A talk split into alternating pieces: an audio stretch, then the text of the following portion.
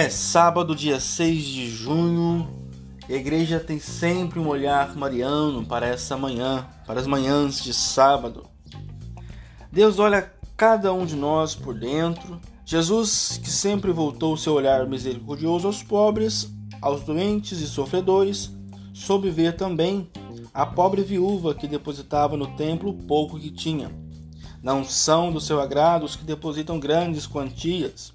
O olhar da fé nos faz enxergar os menores gestos carregados de amor. Como são nossos gestos de amor?